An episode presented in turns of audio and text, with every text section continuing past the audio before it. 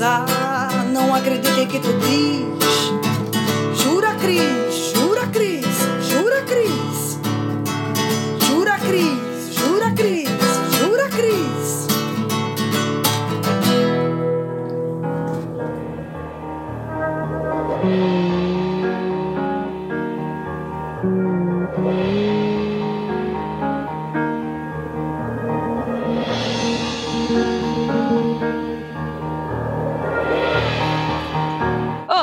Pessoas lindas e maravilhosas, tudo bem com vocês? Eu sou a Cris Navarro e estou aqui no Me Julguem Podcast, um podcast acima de qualquer suspeita. E hoje temos dois convidados mais do que especial. O Rodolfo Mesquita. Rodolfo, ele que é ator. Tudo bom, Cris? Tudo bem. Cinema, teatro e outros atos aí. Rodolfo se apresente. Apesar de todo, atos. apesar de todo Não. mundo já lhe conhecer. Meu nome é Rodolfo Mesquita, eu sou ator há 26 anos profissionalmente, mas se eu for contar desde quando eu comecei a fazer teatro na minha cidade, eu já tenho 31 anos de carreira e já fiz algumas participações na Globo, na Record, é, fiz um filme, na verdade, uma participação num filme, Qualquer Gato Vira Lata, o primeiro, e tô no, na segunda, tava gravando a segunda temporada antes de começar a pandemia da série Segunda Chamada, lá em São Paulo, esse ano. Aí eu gravei a primeira temporada no ano passado, é, que está disponível no Globoplay, e estava gravando a segunda temporada, que estrearia no dia 28 de abril, só que por causa da pandemia, da quarentena, teve que ser suspensa, como todas as produções no mundo, né? E temos também aqui do meu lado direito o Washington Douglas, que ele só se identifica como Douglas, então eu tenho que fazer o Washington Douglas. Ele é internacional, nome internacional. Douglas, se apresente. Boa noite, pessoal. Sou Washington Douglas, sou chefe de confeitaria e um amante a Rodolfo Mesquita, o qual é o meu muso inspirador. Olha, amante, cuidado aí que eu... am- é, amante, Amante, gente, é um ele, amante ele é da arte, da amante ele, da arte, ele é fã, é fã, ele é fã. É Isso. isso que ele quis dizer. É, para as pessoas não julgarem que o Douglas é casado, Exatamente. muito bem casado, e para as pessoas não julgarem e pensar que, que o relacionamento de diamantes é outro. Pelo amor de Deus. É amantes da arte. É, o Rodolfo, através da arte dele, renovou minha vida, me, inspirou, me deu novo fogo de, de, de viver assim. Né? Então foi através da arte dele, do, do teatro, que as coisas assim na minha vida mudaram. Por isso que eu falo que ele é uma inspiração na minha vida. Não, mudou quando ele assistiu uma peça em 2000, foi 2008, não foi Douglas? Viu? A Sônica é Feliz, eu fazia no Teatro Cândido Mendes. E ele nem queria ir ao teatro. Aí a amiga foi, levou. e depois ele voltou no outro dia para assistir de novo. Era um monólogo que eu fazia. É tipo daquela amiga, filha da mãe, né? Que tipo, eu não quero ir, não tô afim de ir. Tipo, você vai. que seja arrastado pelos cabelos, mas vai.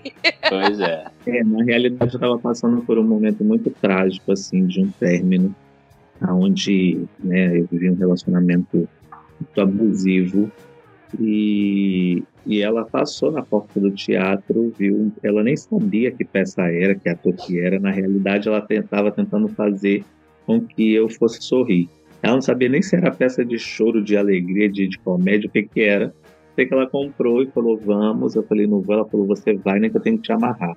E no outro dia, eu me apaixonei. Eu falei, aí já saí de lá. No outro dia, comprei outro, outra entrada. Aí falei com ela, você vai comigo? Ela falou de novo. Eu falei, agora é você que vai comigo. Ela, "Ué, mas pra quem não queria nem um dia, já tá querendo o segundo. Eu falei, vou, porque aquele ator lá mudou minha vida. Eu preciso saber se ele é divertido. Foi aí que começou toda a minha saga com o Rodolfo Mesquita. E eu acho incrível porque eh, vocês devem estar perguntando o que que liga o Rodolfo Mesquita a- ao Douglas? A culinária, o que, que tem a ver a culinária com a arte? Tudo a ver, minha gente. Porque, primeiro, o Douglas, ele fez um- uma releitura de uma sobremesa. Eu não sei falar o nome, me julguem por isso, que eu não tô nem aí. eu sei falar, eu posso falar. Pode. Bavarroise. Bavarroise, Rodolfo Mesquita. É isso. gente chique é outra coisa, minha gente. É. E aí o, o Douglas fez a, essa sobremesa pro, pro, pro, do, pro Rodolfo. Oh, o editor não vai cortar, minha gagueira. Esse editor é, é uma coisa de Deus. Eu não posso falar aqui porque o Douglas vai usar pro, pro material de trabalho. Então, mas. Douglas, como é que você teve a, a, a ideia de fazer uma releitura do, da sobremesa pro Rodolfo? Então, Cris, é, durante nesse, nesse período de 2008 para cá, eu tentei uma saga mesmo, que eu falo até que é a saga atrás do Rodolfo Mesquita, porque imagina, é, hoje ele é um, um, ator que ele é conhecido né, por estar atuando numa rede de televisão que é a Rede Globo, que é a maior rede de TV do nosso país. Porém, na época ele era do teatro. Então, como é que eu achava um ator de teatro que para gente que é, é, é, leigo é como cigano, não tem residência fixa. Então a gente não sabe nem onde está aquele ator. E aí eu fiquei nessa saga procurando. Aí eu preciso ter um autógrafo, porque na época, né, há 12 anos atrás, é um autógrafo. Eu não ia pensar em tirar uma foto. Eu tá agora falando com o Rodolfo, é uma coisa que eu nunca pensei na vida. É aquele negócio, né? É, se não tivesse um papel na hora, tivesse uma caneta, um hidrocor, coloca aqui na minha camisa, tá tudo certo, e aquela camisa não lavava pro resto da vida. É, eu fui no, no espetáculo, eu acho que foi num sábado, e no domingo, quando eu voltei, eu falei com a minha amiga assim: se aquele ator fizer aquele olhar no final da peça, do jeito que ele fez no sábado, eu vou agarrar ele no palco, eu vou sair daqui preso, mas eu vou. Gente, Aí, o teu marido, falou, vai, ó, tu vai dormir na casa do cachorro, homem. Gente, me julgue me julguem por falar agarrar, mas há várias formas de agarro, tá? O Rodolfo costuma dizer que a maldade está no olho de quem vê. Aqui a maldade vai estar no ouvido de quem ouve.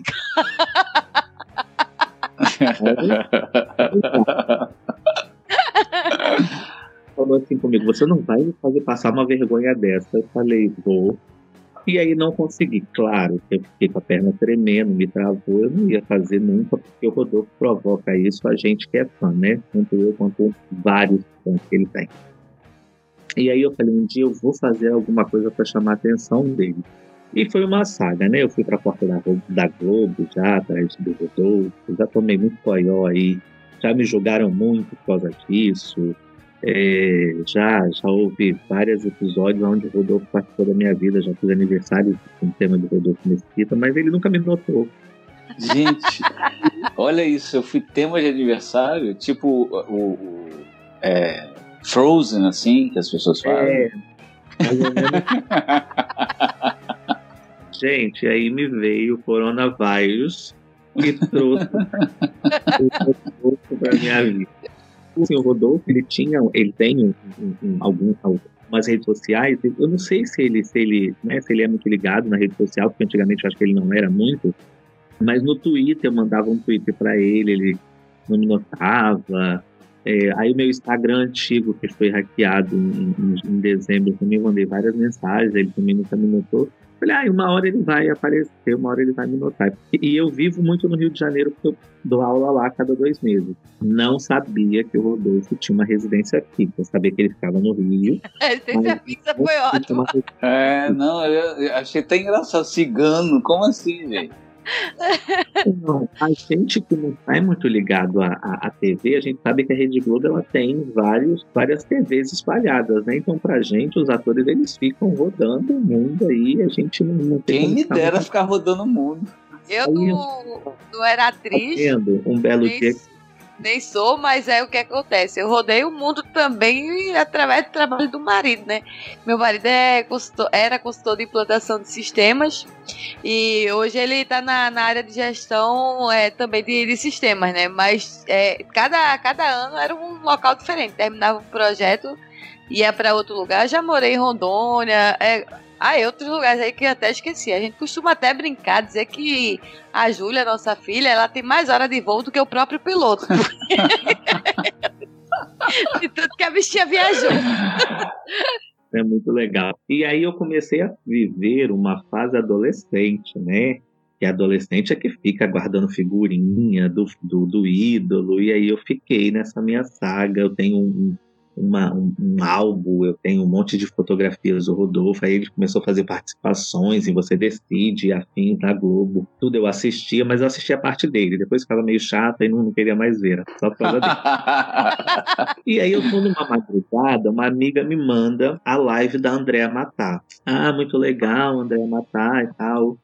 Olha lá. Aí o Rodolfo me aparece na cama, com uma cara de sono, três e a fim da manhã na live da André. Quando eu olhei, eu fiquei estático. Assim. E eu mandei um monte de mensagem, minha gente. Gente, eu, eu digitava. A, a, o corretor não dava nem tempo de corrigir nada, nem eu. Era, eu queria que ele me notasse meu nome. Simplesmente, ó, Cris, cri, cri, cri, cri. eu falei, não, mas agora ele não vai me escapar. Me julguem por isso, eu vou fazer loucura. E comecei a botar o nome da Andréia. Andréia, pelo amor de Deus, fala com essa pessoa que tá aí, que tem um apaixonado por ele. E a Andréia também, ó, cri, cri, cri. eu falei, não é possível. Então, aí a gente começou. Aí ele abriu, eu comecei a seguir de novo, porque do outro, do outro Instagram ele não aceitou minha solicitação. Enfim, Mandei, um belo dia ele abre uma live, aí eu entrei. Eu falei, ah, você quer ver como é que a gente atinge a pessoa? ver, já que ele, já Alvejar a pessoa. É. Alvejar a pessoa. Já que ele, todos os comentários, eu vou ser o que mais vai escrever comentário. Mas ele não lia comentário nenhum meu. Ele pulava. Não, Olha mas eu vi sim. Aí depois eu, eu coloquei assim, é, a gente que ama o Rodolfo do teatro, da peça Sônia que é Feliz, aí ele leu. Quando ele leu, ele falou assim: Peraí, gente, tem um comentário aqui. Eu não acredito. aí, aí eu parei e falei assim: pensei comigo, gente, me julguem pelo meu pensamento. Falei, mas que viado burro também, né? Por que, que já não falou dessa peça há tanto tempo? Se tivesse falado desde o início, eu ter, teria notado. Né? Porra! Ele vai achar que eu sou um maluco, gosta de mim da onde, me conhece da onde, porque que já não se identificou. Aí pronto, aí começou né, ele me notar. E eu já tinha criado, Cris, várias expectativas do que eu iria fazer com o Rodolfo. Qual era a homenagem Porque levar um presente, fazer um post, isso já tem quem faça. E eu queria ser diferente. É, eu sempre disse que eu tenho dois ídolos que eu sou assim, apaixonado, perdidamente ele sabe disso, que é ele e a Eliana. A Eliana, eu viraria hétero. A Eliana é daquelas que ela me ah, não, mudaria. Ô, ô, Douglas, pra tudo tem limite. Eu concorro, eu concorro com os dedos médios, dedos médios, não é isso? É. oh. Aí, Editor, bota essa música aí no fundo.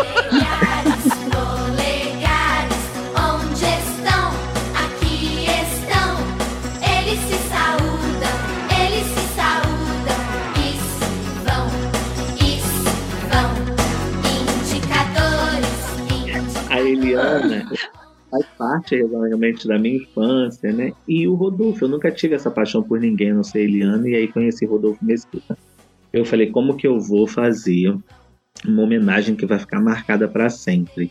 Porque você mandar uma carta, você dizer que ama, você fazer um post, isso o tempo apaga.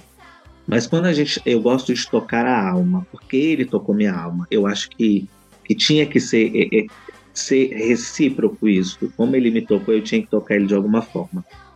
E aí surgiu a ideia, já que eu, a minha arte é a arte da confeitaria, é a arte de trazer alegria através da comida, né? Para as pessoas, eu decidi fazer uma sobremesa homenageando o Rodolfo. E aí começou uma outra maluquice da minha vida. Agora eu vou perguntar pro Rodolfo como é que foi receber, que eu acho que deve ter tido a mesma reação que se eu tivesse no seu lugar eu teria, que é aquele susto, né? Tipo, você receber uma releitura com o seu nome do nada assim aparecer. Eu acho que deve ter tomado um susto, ter tido um choque na hora assim. de, de emoções até cair a ficha. Como é que foi? Não, na verdade, eu, na verdade, eu fiquei lisonjeado, porque a gente que, que trabalha com arte, assim, ator, né, que principalmente o ator, o ator de teatro, a gente não tem noção do quanto a gente é, é, é, toca a pessoa, né, o público. Porque algumas pessoas vão falar com você no final da peça, elas, né, já fiz peças que eu dei autógrafo, tirei foto naquela. As pessoas tinham aquela maquininha, sabe aquela maquininha digital quando começou? Aí tinha gente que pedia foto, tirava foto. Ah, Polaroid, você diz? Não, não, aquela, aquela digital mesmo. Pequenininha. Tipo TechPix. Quando surgiu o TechPix. Só que aí tinham outras, né? TechPix no fundo do baú. É, e aí as pessoas tiravam, tiravam fotos, é, pedia para eu autografar o programa da peça. E eu sempre, assim, é, é, eu sou um ator essencialmente de teatro, assim. Então, assim, eu já fiz TV, algumas participações desde 98, século passado, né, 1998, mas eu sempre fiz muito mais teatro, assim. Tanto é que Segunda Chamada é a primeira produção da Globo que eu realmente faço, assim, com contrato tal durante um tempo, um tempo maior. É, e eu, eu, eu, recebi com, com muito carinho, assim, fiquei muito lisonjeado, porque nunca ninguém tinha feito isso por mim, né? É, já tinha recebido presente, foi o que o Douglas falou, livros, as pessoas às vezes iam. Tinha gente que assistia a peça mais de uma vez e falava, ah, estou assistindo a peça por sua causa, eu estou vindo aqui por sua causa. É, homem, mulher, senhores, senhoras. Eu tinha, eu tinha, eu tive a sorte de, de tocar muita gente, mas quando isso acontecia, eu sempre fiquei muito surpreso, porque por mais que, que a gente faça um trabalho, por mais que a gente se dedique à profissão, é, a gente nunca tem a dimensão do que aquilo pode causar nas pessoas, entendeu? É, essa peça que o Douglas assistiu, por exemplo, era uma peça que era uma comédia. Era um cara que era um, um operador de telemarketing e super mal-humorado, que tinha uma amiga, tinha uma amiga muito rica que fazia meditação e falava que ele tinha que achar que a vida, assim, que ele tinha que levar a vida de uma forma mais leve. Aí ele falava, ah, ela quer que eu leve a vida mais leve, mas pô, para quem mora numa cobertura na Vieira Solto, em Ipanema, que é a Avenida da Praia, no caso, né? É muito fácil. Agora, vai pegar um ônibus às seis da, às seis da manhã para trabalhar, cheio de gente, né? Como é que eu vou meditar assim, sabendo que no meu banheiro tá tudo estourando, tá, o teto tá todo, todo estourado, todo, todo estragado? Então, assim, ele tinha essa relação e no final, eu vou dar spoiler, porque a peça já foi há 12 anos. Ah, pode no contar fin... tudo é, tudo. no final, ele, ele, ele, aí ele ficava nessa. E ele. É, é, é, entre uma ligação e outra da Sônia, que a Sônia nunca aparecia, na verdade. É, ele atendia o, o, telefone, né? Ele ficava com o headset e, e né, do operador de telemarketing e ele atendia a ligação e aí falava com ela. O público nunca ouvia o que a Sônia falava sabia através do que ele falava, né? Que ele falava, ah, tá, vou sim, vou meditar sim, vou fazer a posição do sapo, sim, vou, vou. Aí quando ele terminava, quando ele desligava, eu falei assim, ela é louca, ela quer que eu faça a posição do sapo, eu vou, vou esmigalhar os meus dedos, os meus dedinhos do pé, não vou fazer isso, maluca. Ela tá lá tomando champanhe na, na, na, na jacuzzi dela e eu tô aqui, ó, trabalhando. Então tinha essa ligação, né, que ele, que ele fazia sempre, porque, mas ele gostava, no fundo ele gostava dela, assim, era, era amigo dela. E no final de tudo, depois de tanta coisa e, e do sofrimento que ele passava com, com, com as pessoas para quem ele ligava, porque ele era o telemarketing ativo, aquele que liga para oferecer o produto. Sim, e ele levava isso. E ele levava vários, vários não. Era só não. Ele só recebia não. Não, não, não, não. E muita gente grossa falando barbaridades para ele que, que não é muito diferente do que acontece, né? Hoje em dia até tem, tem menos, né? Tem menos é, telemarketing, assim, de, de, da pessoa... A não ser das telefonias, as telefonias móveis ainda continuam. Eu estou dizendo que tem menos porque as telefonias não permitem que as outras façam, porque elas fazem já um dia inteiro pra gente. É. Não, não Mas... é isso. É, é, eu trabalhei como telemarketing e eu me identifiquei com o com, seu personagem aí, né? Era. Mas... Era o Alfredo Luiz o nome dele. Alfredo é, Luiz. Na realidade, era um monólogo. Então a gente tinha o Rodolfo no palco. É. Ele falava a cena dele, a cena da Sônia e tudo. Então ele que conduzia isso. E isso é, é muito bacana quando um ator está no palco sozinho e ele toma conta da peça. Mas o Rodolfo tem muito disso, para quem já viu outras peças de teatro. Eu até indiquei esses dias no Instagram a vida dela, que está online, num site online. E é. o Rodolfo está com mais dois, né? Que é o André e a Isabel. E o Sim, Rodolfo. Tá no YouTube? E tá na, tá, na não, tá, tá, tá, tá espetáculos online, eu acho. É. Espetáculos Depois... online. No, no. Acho que é no Instagram, né? Não é? Não, é, é um site que você pode acessar www.espetaculosonline.com e lá tem todas as peças, uma das as melhores peças, eu acredito que eles fizeram uma seleção, e a vida dela, que é uma, uma peça onde está o Rodolfo, o André Silveira e a, e a Isabel. E o Rodolfo ele toma conta da cena. Ele toma conta Não, do espetáculo. O é Rodolfo é, o Rodolfo é a pessoa que, que eu, eu admiro ele como pessoa porque ele é muito sincero, ele é muito parecido comigo nisso. Se ele gostar de você, ele vai falar também. Se ele não gostar do negócio, ele vai esperar você entrar pra você falar na, na sua cara. Não tem esse negócio de meias palavras, não.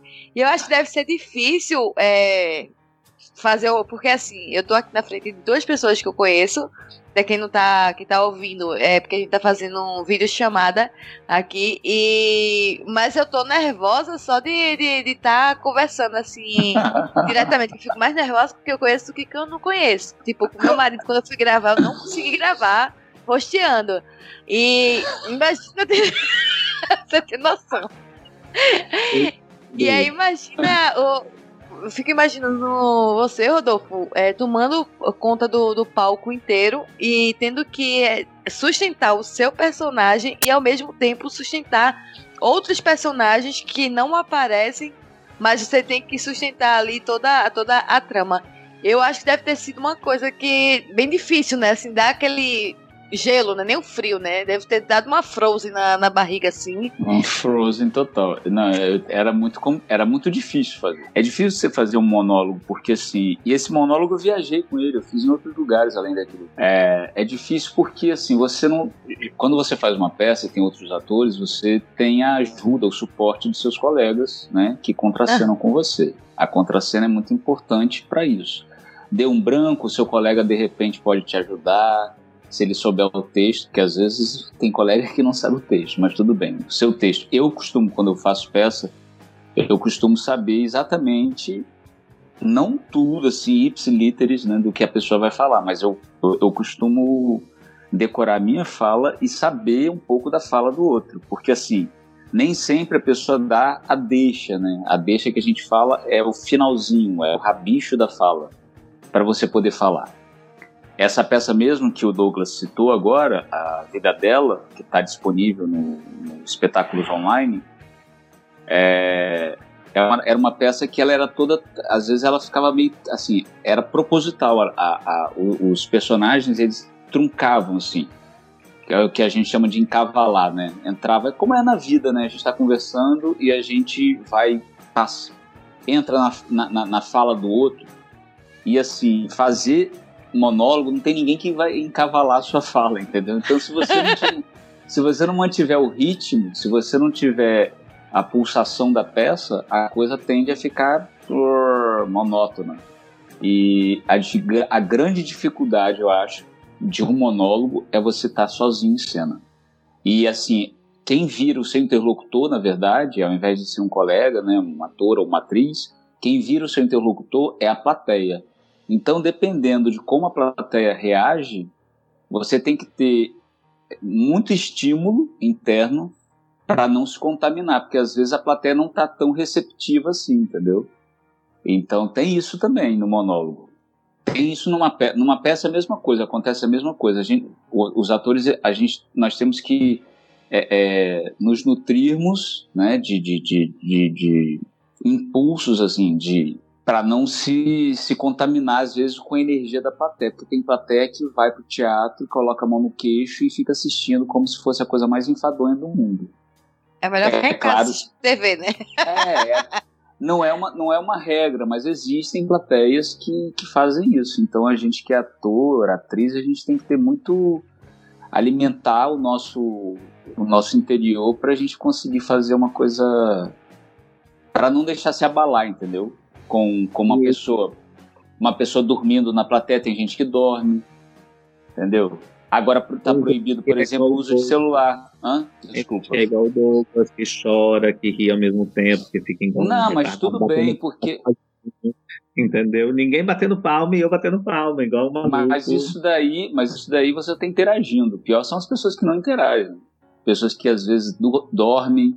É, existe agora, né? Agora na pandemia a gente não sabe nem não sabe quando a gente volta, nem tão cedo mas quando a gente, né, essa peça mesmo que o Douglas citou, foi em 2016. A gente fez aqui no Rio. Tipo, pessoas que ligam, é, vão ver o celular, mensagem. Hoje em dia, antes de qualquer peça, existe uma mensagem que fala ali, desliguem os seus celulares, porque aquilo incomoda o ator. Aquilo desconcentra, porque uma luz que surge na plateia, e geralmente tem gente que deixa celular ligado. Ainda tem muita gente que não é educada assim para assistir o teatro assim. Porque não é a mesma coisa do cinema. O cinema você está lá assistindo, que eu também já acho um absurdo, né? Porque as pessoas pagaram para assistir o filme. Eu quando vou assistir um filme no cinema, eu desligo meu celular. Eu não deixo nem silencioso para não correr o risco de a tentação de querer de querer ver quem está ligando para você ou tá mandando mensagem. Então eu desligo mesmo. Eu só vou ligar quando eu saio do cinema. Porque uma é a mesma coisa... coisa. É, uma coisa interessante que você falou isso aí. É, teve uma vez que aqui em casa é assim, cada um faz as suas coisas é, independente do outro, né? Sou casado, tenho uma filha, então, mas cada, cada um faz suas coisas independente um do outro. E aí teve um dia que eu queria muito assistir o filme da Arlequina. E aí o meu marido fez, vai-te embora. Eu disse, ah, eu, eu, vou, mas e aí, Júlia? Ele fez, oxe, nunca teve esse problema, né? Agora que vai ter, vai-te embora que eu fico com ela. Na mesma hora, assim, ó, foi de última hora que deu aquela vontade louca, aí eu disse, eu vou. Aí eu fui, né? Quando eu desci pra pedir o Uber, que, que eu botei lá no shopping, que dá pra ver que era pro shopping, Aí a moça fez, ah, vai encontrar com as amigas pra ver o cineminha e tal. Eu disse, não. Ela, não, eu disse, não, eu vou, eu vou pro cinema, mas eu vou ao cinema, mas eu não vou com, com as amigas. Ela olhou pra mim e fez, como assim você não vai? Eu digo, eu vou sozinha. Mas você vai sozinha? Eu digo, claro, vai eu e eu mesma. Porque, tipo, eu amo a minha companhia. Se eu não amar a minha companhia, como é que eu vou fazer com que as pessoas amem a minha companhia? É eu e eu mesmo. E a vivência é, que eu tive de ir sozinha para ao cinema foi maravilhosa, assim. Porque quando você vai com um amigo ou com alguém, é, sempre tem um interlocutor, né? Fazendo uma sátira, sempre tem um Galvão Bueno narrando o, o filme, né? que é chata dessa, né? Quando isso é. acontece. E aí, é, como é que se diz? Aí eu tive a experiência maior, porque, por exemplo, eu não tinha é, coisas a, a, ao meu redor, tirando o meu foco daquele filme. Eu não, não era obrigada a ser educada com as pessoas e, e deixar de Cara, hoje em dia cinema é muito caro. Assim, eu fui, eu foi o que, meu Deus? Era quase 40 reais o ingresso. Eu fiquei assim, eu digo fazia muito tempo que eu não ia. E talvez por isso é que, que as pessoas não tenham tão, um acesso tão fácil ao cinema. Lógico que tem toda uma produção, tem toda uma estrutura, tem um aluguel que paga, tem o, o como é que se diz, os artistas que tem que tem que pagar, tem tudo. Mas existem uns projetos também maravilhosos que, que eu acho que é aquele cinema de, de rua, né? Onde não tem o cinema é, em si, a sala de cinema em si, mas que as pessoas levam para, para, por exemplo, lá em Pernambuco tinha, eu esqueci o nome do, do filme, mas eles levavam e, e botavam aquele telão na rua, assim, sabe? pros interiores uhum. do lugar. Eu acho isso maravilhoso. Já, já fez algum, a partir de algum projeto assim, Rodolfo? De cinema na. De algum filme seu que você, que, que você fez que foi. Passado, assim. Não sei, quer dizer, eu não sei. Pode ser que tenha. Porque sabe o que acontece? A gente faz cinema, mas assim, você falou assim, ah, porque é, os artistas não ganham mais, não. A partir do não momento ganha? que o filme é. Não. Nossa. Isso daí, isso daí depende do, do Isso daí é muito Hollywood, assim. Tem gente que, por exemplo, faz o, o filme em Hollywood. Vamos falar do, do filme americano, tá? Tá que a realidade nacional é bem diferente da a realidade do Brasil é bem diferente da realidade americana, principalmente em cinema. Tem atores que já são muito famosos que além de ganhar o cachê milionário em dólar, eles exigem ganhar uma porcentagem da bilheteria. Aí a pessoa fica com muito dinheiro. Agora aqui no Brasil, você assina um contrato, você ganha aquele, aquele, aquele dinheiro X, e esse filme ele pode ser comercializado, ele pode ser vendido. Você naquele, naquele montante que você ganhou, que você recebeu, já está incluído tudo, entendeu? Está tudo incluso. Inclusive Aí eles vendem para TV. Aí quem vai ganhar, na verdade, são os produtores do filme. E você falou do cinema, dessa coisa do cinema ser muito caro. Na verdade, é, é, é, o que torna o cinema, o que encarece o cinema, principalmente os cinemas de shopping, é porque são, são redes, geralmente, né, que tem toda uma infraestrutura é, é que vem, vende a, a, a alimentos, né, tem, tem, tem uma rede, inclusive, que tem uma cadeira que vira quase cama. Se eu assistisse deitado daquele jeito, eu acho que eu dormia. Eu também. Aí tem, tem aí você pode tomar champanhe, você pode tomar vinho, você pode pedir um, tipo um jantar, e, e isso tudo faz com que encareça. Então, uma sala é, é, normal é mais barata do que a... Eu já fui nessa sala, mas ela é bem mais cara, entendeu? Eu fui porque só estava passando, porque eu não gosto de filme dublado. Também não.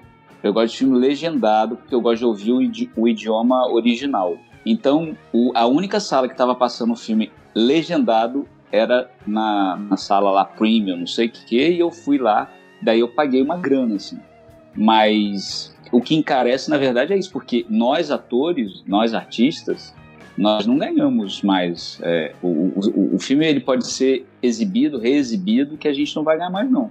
Tanto é que qualquer gato vira-lata já passou na, na TV, acho que não sei quantas vezes, e ninguém falou assim: opa, tem um percentualzinho para você. Ninguém falou nada, não. E ninguém ganha, os atores não ganham. Quem ganha não. é o produtor, quem ganha é o, o, o, dono do dinheiro, né? Que bancou o filme, né? Que, é os, que são os produtores, geralmente. E em teatro não é muito diferente, né, Rodolfo? É, teatro é assim. Teatro a gente, a gente recebe, é, é, no, meu, no meu caso, assim, eu já fiz muita peça de graça, de graça que eu digo assim, é, porque eu estava começando, então eu, eu aceitava determinadas condições por estar começando, mas depois que eu me profissionalizei mesmo e que eu comecei a, a, não exigir, mas assim, eu acho que a gente tem que ter um pouco de se impor, né, na é, questão de é. valorizar o trabalho, é, de valorizar, de valorizar o seu trabalho e de é, colocar um, um, valor no seu trabalho, porque assim, a gente é um profissional,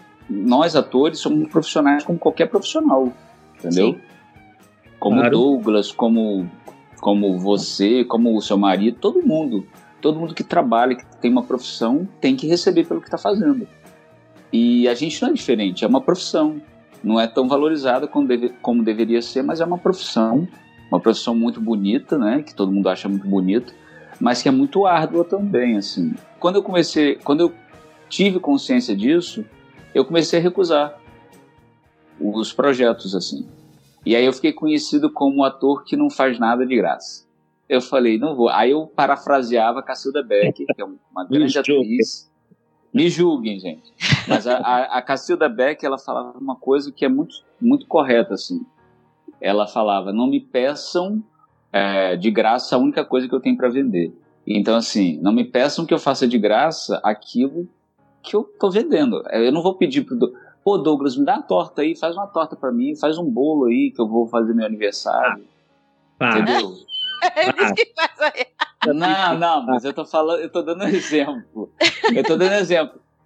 Sabe, você, você vai fazer, alguém vai te contratar, você não vai fazer de graça, né? Tá te contratando para você trabalhar. Você tem pessoas que você precisa pagar, né? Então, assim, é, é, não é de graça. A mesma coisa são os artistas. Nós fazemos, nós trabalhamos para sustentar uma casa. Tem gente que tem filho, tem gente que tem escola de filho para pagar. Então, assim, eu sou solteiro, mas tem muita gente que não é, né? Eu tenho muitos amigos, amigas que são pais e, sabe, quando tá fazendo teatro. Então eu recusei muita coisa. E eu comecei a ser chamado para peças que tinham patrocínio. E quando tem patrocínio, acontece a mesma coisa. Você recebe o um montante, né? Para ensaiar, geralmente. Às vezes eles, eles, eles fazem um contrato que eles fecham tipo um pacote, aí vai de você negociar, saber negociar também, seu cachê. E aí você também fica assim, você não fica à mercê da, da bilheteria. Se você fecha um pacote, você não fica à mercê da bilheteria. Mas eu, por exemplo, eu costumo fechar assim: o que for melhor, o que for, o que der mais é o que eu vou ganhar. Eu costumo fechar dessa forma, que eu acho que é a forma mais inteligente. Se a bilheteria for maior do que o mínimo que eles me oferecem, então eu vou ganhar a bilheteria. Se a bilheteria não for lá essas coisas, eu vou ganhar um mínimo que já é uma digno, é um cachê digno, entendeu? Para estar tá em cartaz. Só pegando um ponto, Cris, é, dessa parte, esse ano, depois de 12 anos que eu fui saber que o Rodolfo, quando eu conheci ele, né, fazendo a Sônia que é Feliz, ele trabalhava numa livraria. Trabalhava numa livraria. Ele é ator e trabalhava numa livraria. É, é, muito interessante isso, porque você vê que tem muito. Aí você percebe que realmente a arte no nosso país ela não é realmente tão reconhecida assim, porque ator como Rodolfo Mesquita, que para mim, eu já falei, não me canso de dizer, é um dos melhores atores do Brasil e está do mundo, ah. para mim. Porque é uma pessoa que prende e todo mundo, é, só para você ter ideia, domingo eu fiz um marketing, eu fui mandando para todo mundo esse, esse, esse espetáculo online é, da vida dela. E todos os meus amigos que não conheciam Rodolfo, que conheceram, que viram, falaram a mesma coisa. Tem três atores em cena, mas não tem como não focar no Rodolfo, no personagem do Rodolfo. Ele consegue tomar a cena, ele consegue tomar espaço, ele consegue tomar. Quem já viu a segunda chamada, ele faz, ele fala assim: ah, mas eu apareço pouco. Impressionante nas cenas que ele aparece, o foco da pessoa vai nele.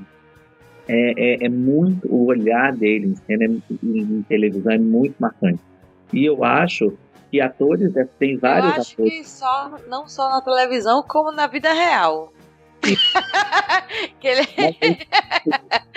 ele é muito. Você é muito verdadeiro, Rodolfo. E até eu queria pegar o gancho do Douglas, né? Ele, de falar que você trabalhou na, na livraria e tudo. E dizer que por mais que, que as pessoas não tenham noção, que a gente não tem, a gente que trabalha com a mídia, seja a, mídia visual ou de áudio, a gente não tem noção da, do quanto a gente consegue influenciar as pessoas. Você, Rodolfo, foi uma das pessoas que, que conseguiu me, me influenciar para voltar a ler. Né, daquele, daqueles traumas todos que, que a gente uhum. conversou, né, em particular, mas você me, me instigou a, a voltar a ler. E é uma coisa maravilhosa. Tipo, ontem eu não li, mas hoje eu tô com a meta de, como ontem eu não li, eu, tipo, eu tenho que ler dois capítulos hoje para compensar o de ontem. E eu tô nessa de, de devorar o livro. E a sua live, que a gente entrou na, na live junto, o pessoal sempre fica, bota a Cris, sei o que. Aí eu digo, eu sou arroz de. É como é festa de arroz mesmo, assim, né? Arroz de festa, né? arroz de e festa. Todo canto tá indo. Douglas, me diz. Agora me conta um pouco, Douglas, de, de como você. Como é que você criou? Como foi a, a criação em si do, da sobremesa? Então, aí você sabe assim, né? A gente, o Rodolfo, ele já já já externou que ele não tem, nunca teve um ídolo assim, mas você, a gente já conversou fora, né, do, do, do, do nosso campo normal. Eu e a Cris, a gente já se tornou amigo, a gente troca WhatsApp, a gente fala todos os dias. É quase aí, um trio amoroso. Eu, o Rodolfo e o Douglas. Foi uma, uma questão que eu, eu mandei na live assim. Eu queria muito te homenagear com uma, uma sobremesa. Aí ele me para de novo, o Rodolfo faz umas cenas sem saber que tá fazendo a cena, né? Impressionante. Ele parou a live e falou: Gente, eu vou ter uma sobremesa no meu nome. Aí eu falei, aí a ficha caiu, eu falei, caraca, ele comprou minha ideia, e agora? Aí eu falei, agora, viado, agora você vai fazer, se, se vire. Ai, Rodolfo, meus vizinhos que te agradeceram demais, porque eu testei oito receitas, você não Uhul! sabe disso. Agora é os bastidores, gente, da Bavarroasa. Olha! Testei oito receitas. Eu fiz bolo, eu fiz tipos de verrine, eu fiz sorvete, eu fiz várias espumas, eu fiz vários cremes, eu fiz cre releitura de creme brulee quatro vezes para tentar achar você, mas nada se parecia com o Rodolfo. E, gente, olha a loucura. Me julguem por a loucura também que eu cometi, que as pessoas, muita gente me julgou e muita gente riu a beça na minha cara. Eu fazia a receita, eu preparava, eu, eu, eu, eu produzia ela toda, enfeitava, finalizava, servia na mesa com uma taça, com, como o Rodolfo estivesse sentado na mesa, como eu tivesse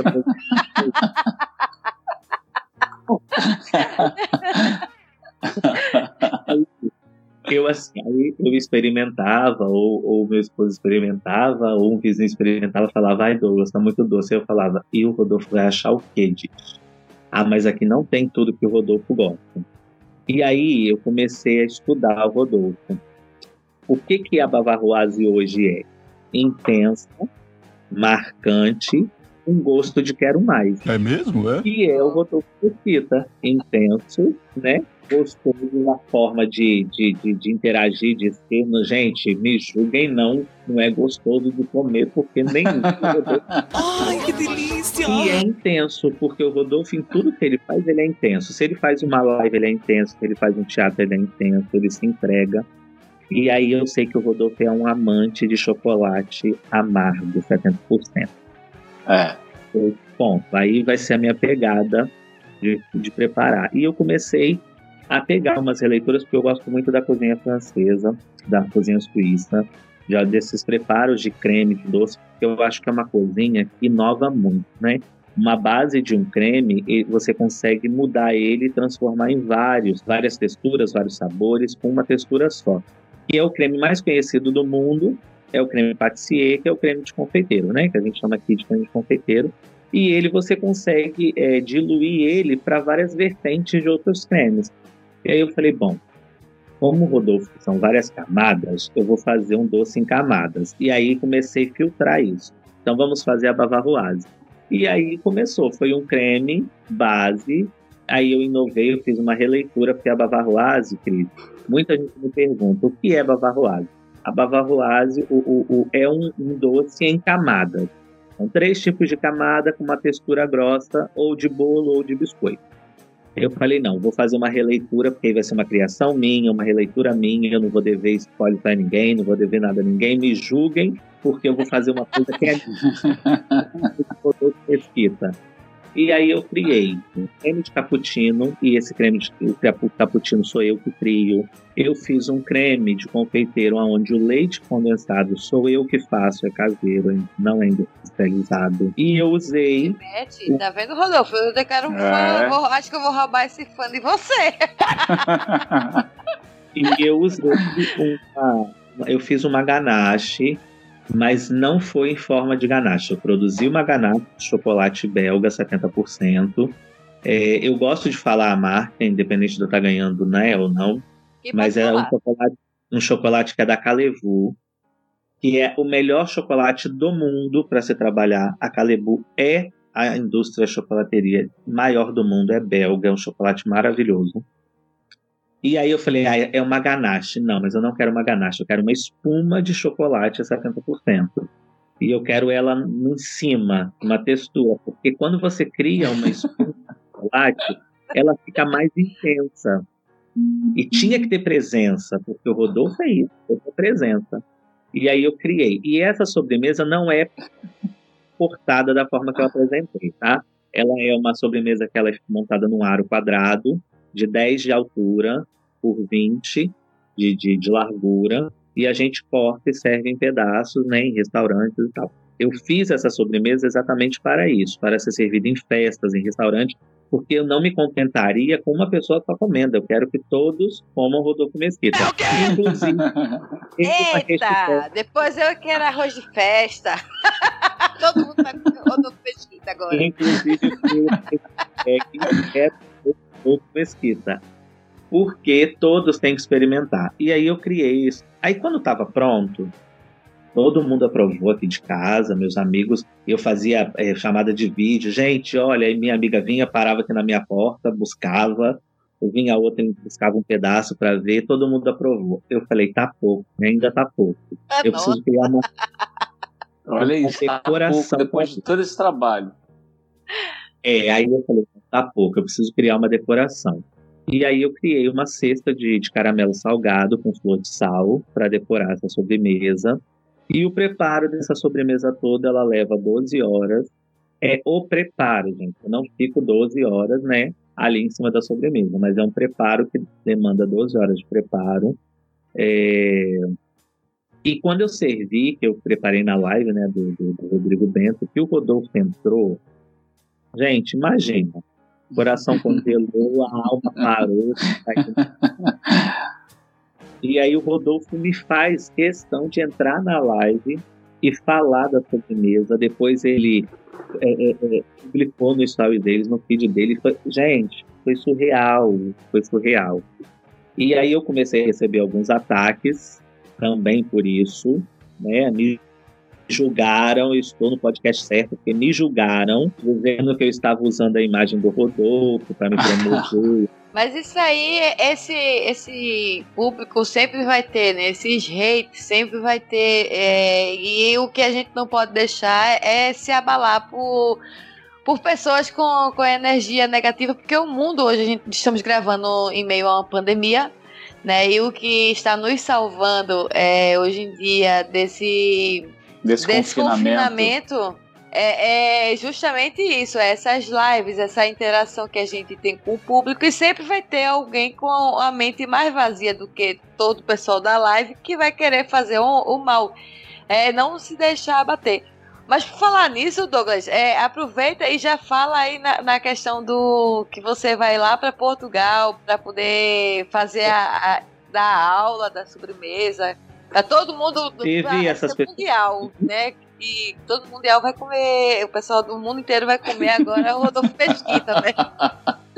E aí teve pessoas ruins, mas também teve pessoas muito boas, muito bacanas, que me deram muita força. Eu tenho que agradecer, né? A Vânia, a Vânia é uma amiga que está em Portugal e ela está montando uma delicatese.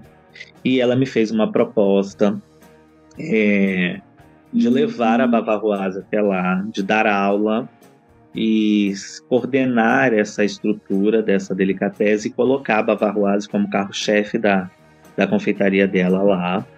E só que eu fiz, né, lógico, como todo fã, como todo apaixonado que sou pelo Rodolfo, pelo trabalho dele, pela pessoa dele. É, o Rodolfo, ele, ele sem saber, por várias épocas da minha vida, inclusive agora nessa pandemia, ele me ajudou muito sem saber. Ele não, ele não, ele, eu falo com ele diariamente isso, mas eu acho que ele não ainda não, não caiu essa ficha o quão importante ele foi e é para mim. Eu disse para ela que eu queria sim levar, mas eu ia perguntar ao Rodolfo se eu podia colocar o nome dele, porque eu queria um cardápio onde as pessoas conhecessem a história do Rodolfo Mesquita e eu queria a foto dele nesse cardápio. Eu queria que, que o público português né, da cidade de Porto, que é onde eu vou apresentar essa sobremesa, conhecesse quem é e por que surgiu essa sobremesa. Porque a, a arte da, da, da, culinária, da gastronomia, é amor. É você levar amor através do doce, da comida. E aí eu queria que ele soubesse por que dessa criação. E ela super topou, ela comprou uma ideia, porque ela é tão maluquete quanto eu.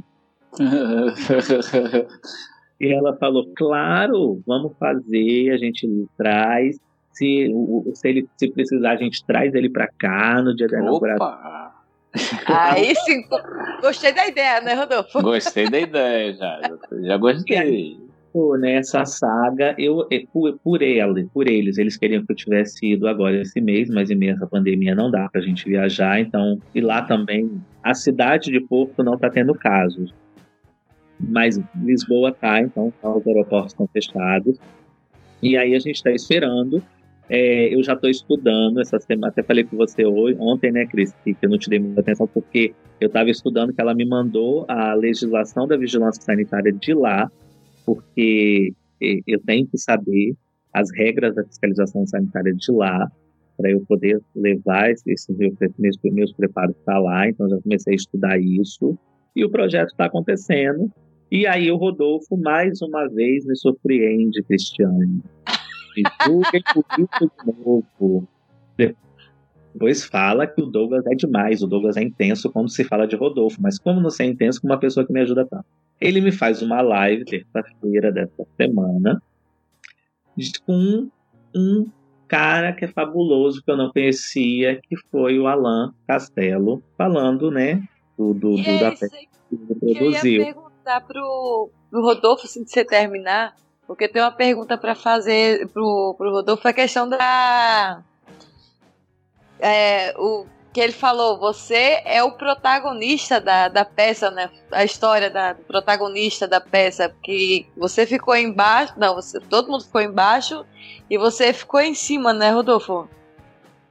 Foi. Conta aí, conta aí como é que foi isso.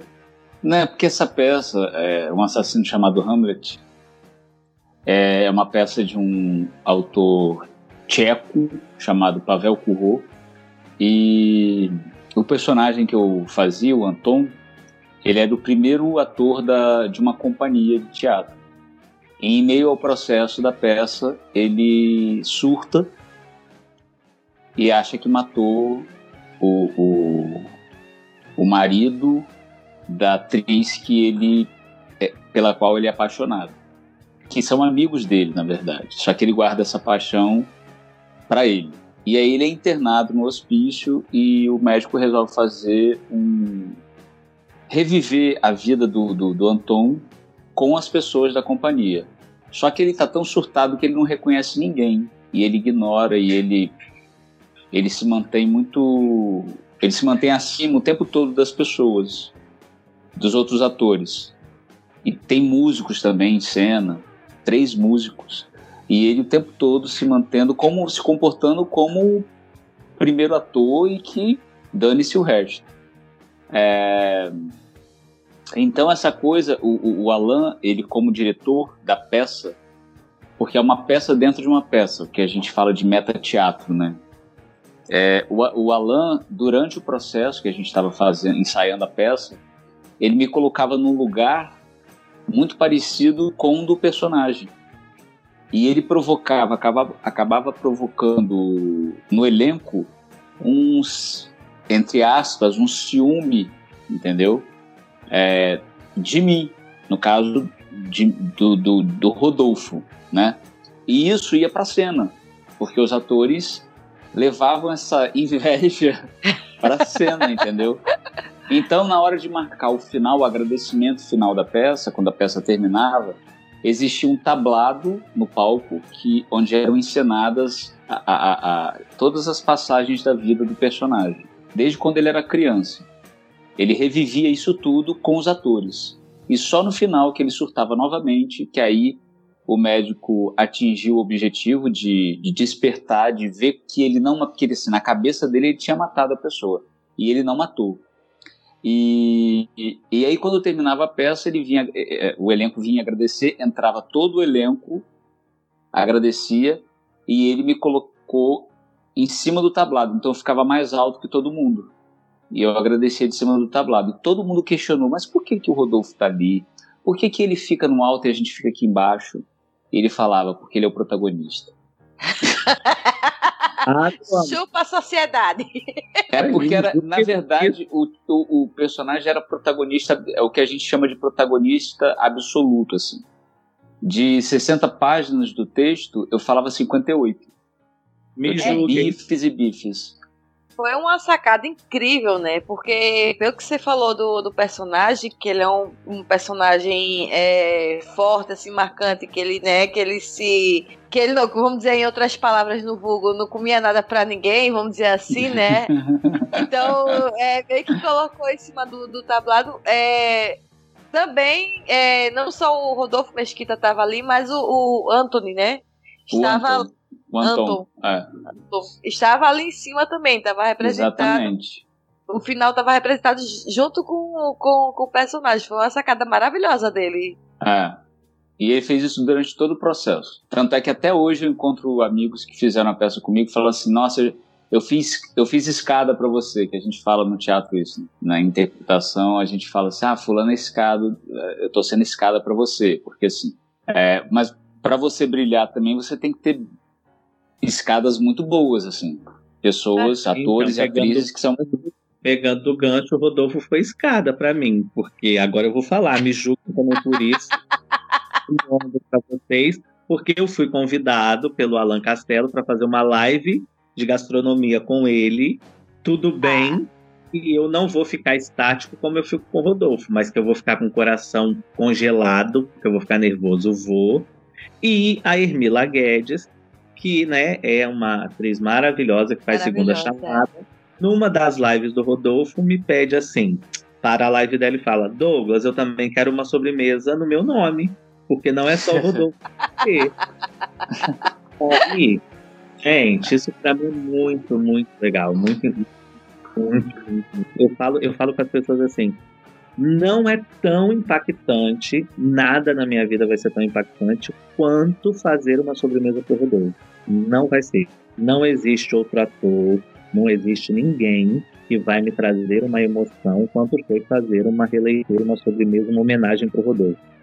Quer ver uhum. agora, Rodolfo? Eu pegar ele agora, Rodolfo? Uhum. E se a, se a Eliana aparecesse e dissesse, faz uma releitura para mim? Qual seria então, a sobremesa? Ela vai ser, vai ter uma emoção muito grande, mas não vai ser tão impactante como foi do Rodolfo. Porque a Eliana, eu gosto da Eliana, eu sou apaixonado pela Eliana como fã, mas pelo por todo o trabalho que, que ela fez. Por Rodolfo, não. O Rodolfo, ele mudou a minha vida. Eu tenho gratidão o Rodolfo é como fosse meu salvador.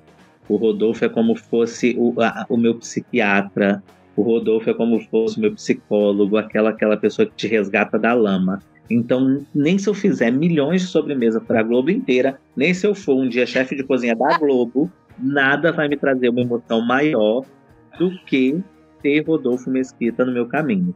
E aí, domingo, eu vou fazer uma sobremesa para Emila Guedes, claro, com muito amor e carinho, uma sobremesa também que é um preparo muito cheio de muita técnica. É uma sobremesa finíssima como ela, que usa champanhe na massa. Vou fazer um caviar de, de vinho do Porto para usar nessa sobremesa e tal. Mas tão emocionante quanto foi a do Rodolfo, eu acho que eu não vou viver essa emoção nem se eu morrer e reencarnar de novo, porque as 12 horas de preparo dessa sobremesa dele foram as melhores da minha vida é, ter ele hoje, ele falar numa live que ele é meu amigo, para mim foi o maior presente que a vida podia me dar. É, eu, em meio a essa pandemia toda, eu agradeço o Covid. Eu te, gente, eu sou a pessoa que tem que agradecer o Me julguem, mas eu tenho que agradecer o Covid, entendeu? Quem diria que em meio à pandemia ia ver uma pessoa assim. E, claro, que eu também, se não for para causar, eu nem vou. A gente, Cris, eu quero te deixar aqui já de primeira mão saber que eu estou preparando uma surpresa para o Rodolfo, a qual ele nunca vai esquecer na vida dele.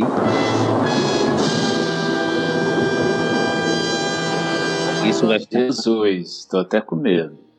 E eu, e eu tenho uma ajuda que é a, a diretora do fã clube dele, que é a Sara então, eu e a Sara estamos preparando algo que é surreal e que vai ficar marcado na história do Rodolfo Mesquita. E isso não vai ficar só para ele saber, não. A gente vai externar para o mundo saber dessa, sobre... dessa sobrevivência, dessa surpresa. Então, agora... ainda vem cenas dos próximos capítulos.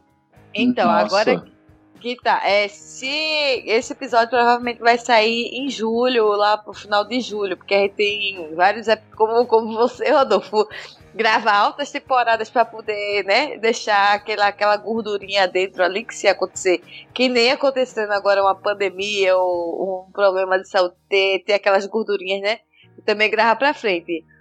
Ah, se daqui para lá, Douglas, você quiser soltar essa cereja do bolo, né, que daqui para lá vai sair o episódio, aí você me me manda a foto que você vai fazer, que a gente vai colocar na capa, porque, filho, me julguem, não é, não é mole não, viu? e, aí, sempre, e aí eu vou sempre usar essa hashtag me julguem, porque eu posso ser julgado, mas que vai ser uma das maiores surpresas que eu tenho certeza que ele já recebeu de algum fã, vai. Pode esperar. Gente, eu queria agradecer a vocês. A gente já deu uma hora aqui. Não que. que como é que é? Porque é uma hora. É, uhum. mas mas eu queria continuar mais o papo com vocês, mas é, o tempo de vocês também é, é, precioso. E eu queria agradecer imensamente esse, essa participação de vocês. É um orgulho ter vocês aqui na bancada do, do Me Julguem. É, Douglas, volte sempre. Rodolfo, nem se fala, já é de casa. Ah, obrigado. Já invadi sua live umas duas vezes lá. Invadem mais, me julguem por isso. e aí eu queria agradecer. Douglas, é, suas redes sociais, onde é que o pessoal se encontra? Quer deixar o telefone para contato se quiserem lhe contratar? Então, eu tenho né, o Instagram, que é o Washington Underline Douglas, e o arroba Cake Delícias, que é o, o, o Instagram dos meus trabalhos. E vocês lá têm todos os meus contatos, tem todo tudo que precisar saber, me chamando no direct lá, que a gente vai falando. Quem for amante do Rodolfo Mesquita, né, por esse mundo afora, e que não sabe como é, se interagir com o Rodolfo, pode me procurar lá, que eu dou spoilerzinho. toda a dele que me julguem, né, querido? Vá procurar como eu fiz, né? 12 anos aí procurando, então vá procurar também. Olha aí, 12 anos, gente. Até que chegou, né? Nada, nada como a tecnologia. E quem acredita sempre alcança, né? Muito obrigado pelo convite, obrigado, me julguem. Estou aí sempre precisar. Rodolfo, obrigado por todo o carinho. Por obrigado me permitir. você, meu querido sabe que você mora no meu coração. Hoje eu me considero seu amigo. Ai, Jesus, eu tenho tanta. Hoje eu do Rodolfo Mesquita. Ai, que delícia. você é um cara fora, fora de TV, fora de tudo. Você é um cara muito, muito, muito, muito sensível. Cara que é, é bacana, é amigo, é um, um cara sensacional. Então, muito obrigado por fazer a arte nos tocar. E muito obrigado por mostrar para mim, para o mundo, que a gente precisa da arte, que a arte salva sim, a arte toca sim. E o Me Julguem também é uma forma de arte, porque no meio dessa pandemia, a gente passar essa uma hora esquecendo do, do mundo lá fora, da doideira que tem no mundo, é, isso é uma isso é uma forma de nos ajudar a estar com uma mente mais saudável. Então, obrigado, me julguem. Obrigado, Rodolfo Mesquita, por tudo. A gente que agradece a participação, né, Douglas? E, inclusive, falar em, em, em, arte, é um tipo de arte, não, não, deixa de ser. A gente tem sempre, no primeiro mês, um programa que ele é um pouco mais sério. Mas a gente tem uns programas meio loucos que a gente fala bastante é, palavrão, vamos dizer assim mesmo, palavrão. E, e, é engraçado que teve um que eu recebi um feedback que, é, por exemplo, a questão de, de TPM, lá vai eu fazendo uma propaganda do episódio dentro de outro episódio. Mas é que foi muito hilário isso aí, é que juntamos três ou quatro mulheres para falar sobre TPM e explicar para os homens a, o que é que a gente sente de uma forma descontraída. Vocês não têm noção o que eu revelei coisas ali que eu nem sabe nem lembrava que tinha revelado, só fui é, lembrar quando eu fui revisar o, o episódio. Que eu tive, eu tive um. Meu marido fez um parto de um coletor menstrual, minha gente. Vocês acreditam num negócio desse?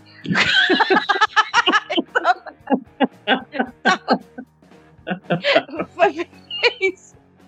E aí, quem quiser escutar, ouça, ouça lá, tá em todos os agregadores. Ah, Rodolfo, é, é as suas redes sociais, quem quiser lhe seguir, é, quiser passar é, o contato para as pessoas te chamarem para trabalho, para live ou qualquer outro, fica à vontade, o espaço agora é todo seu.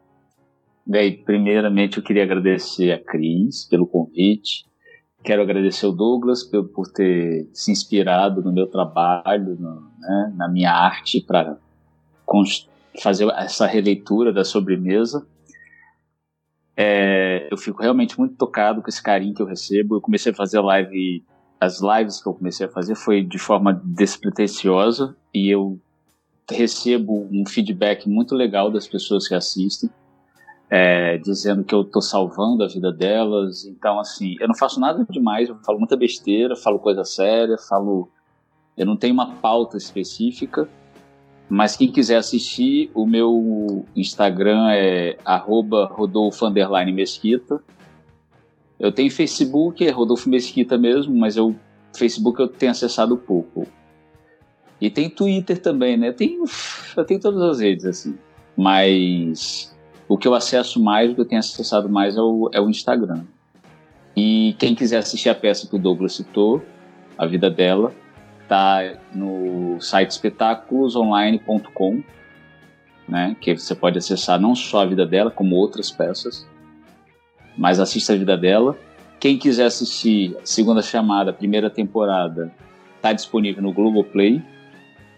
E aguarde ano que vem a segunda temporada de Segunda Chamada, que o Russo, o meu personagem, está voltando e volta mais contundente, mais.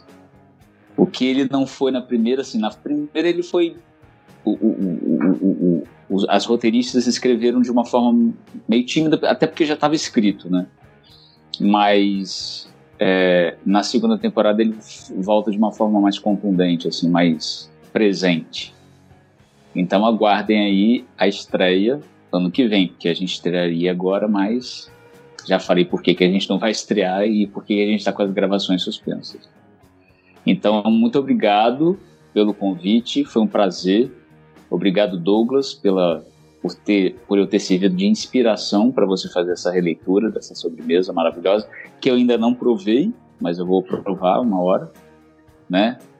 Obrigado, é o que eu tenho o que eu tenho a dizer é agradecer a Cris e ao Douglas. E a todo mundo que, que vai é, ouvir essa nossa conversa, esse nosso bate-papo, que também foi completamente despretensioso. É só para a gente falar mesmo, né, que eu acho que é importante também das pessoas ficarem sabendo da história.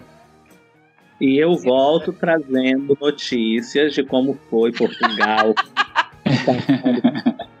e o bate-papo Me Julguem, as pessoas vão ver ainda como foi. Eu volto aqui no Me Julguem para contar como foi a aceitação do Rodolfo em Portugal, como foi a mesa toda, como foi tudo lá e como que foi a reação do Rodolfo ao experimentar essa sobremesa. Entendeu? E outra coisa. É, eu, eu, vou, eu vou atravessar o Atlântico, gente. Não, eu, eu não, né? Um... Sobremesa. Vou uma cereja do bolo aqui, que se der certo, eu volto também dando o nome do estabelecimento e tudo. A gente está, eu e, e, e um, um, amigo, que participa também das lives do, do, do Rodolfo, nós estamos cogitando a possibilidade de levar essa sobremesa a um restaurante, é, apresentar para um restaurante do Rio de Janeiro, que tem né, algumas alguns pratos com nome de artistas e a gente vai oferecer essa sobremesa lá com o nome do Rodolfo para né, estar no, no, no catálogo deles lá, no cardápio deles apresentando. Se der certo, a gente volta falando, dando spoilers aí da onde acharem essa sobremesa, para as pessoas saberem onde tem.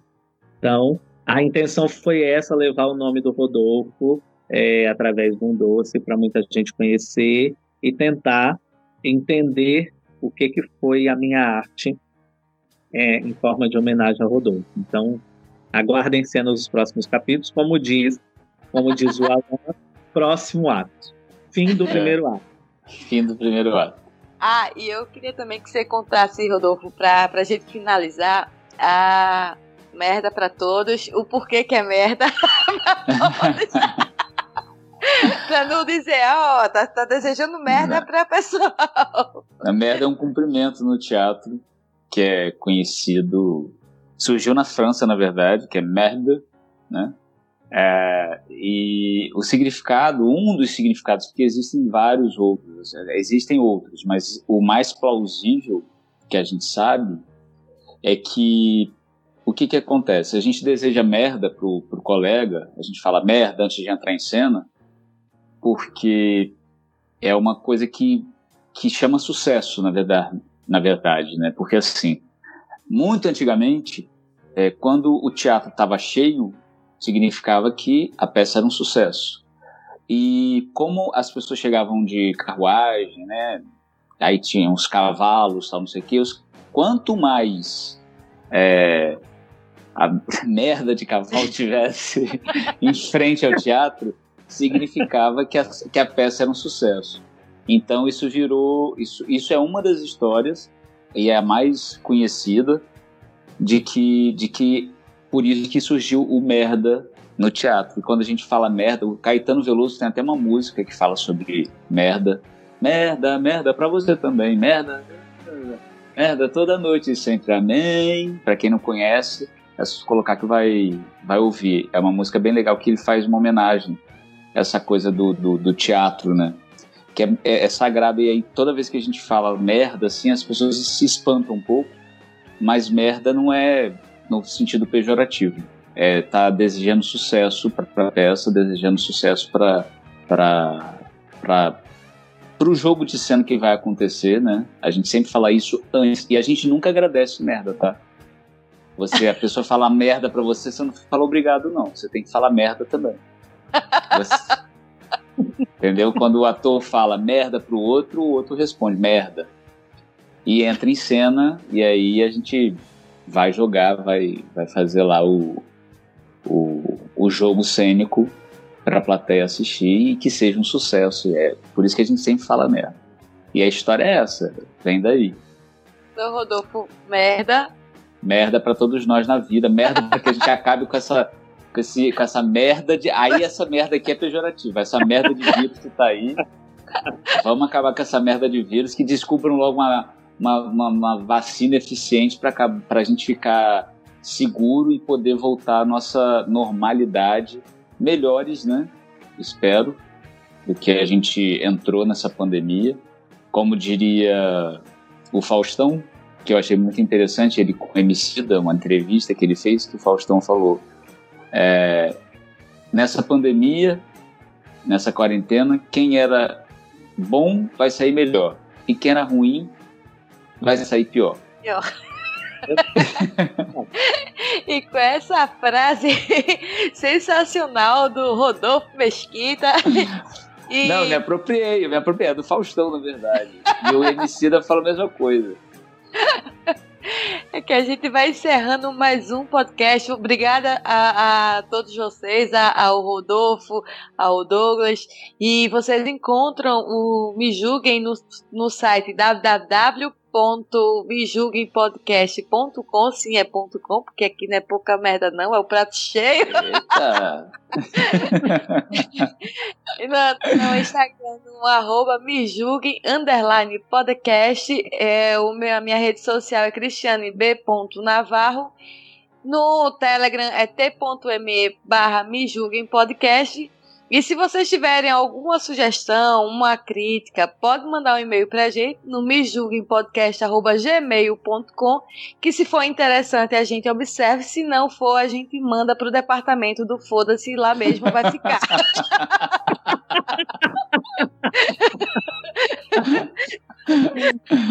Eu adoro esse departamento do foda-se. Eu adoro. É muito bom. Obrigada, gente. Um beijo pra todos. Obrigado. Beijão. Tchau, tchau. tchau.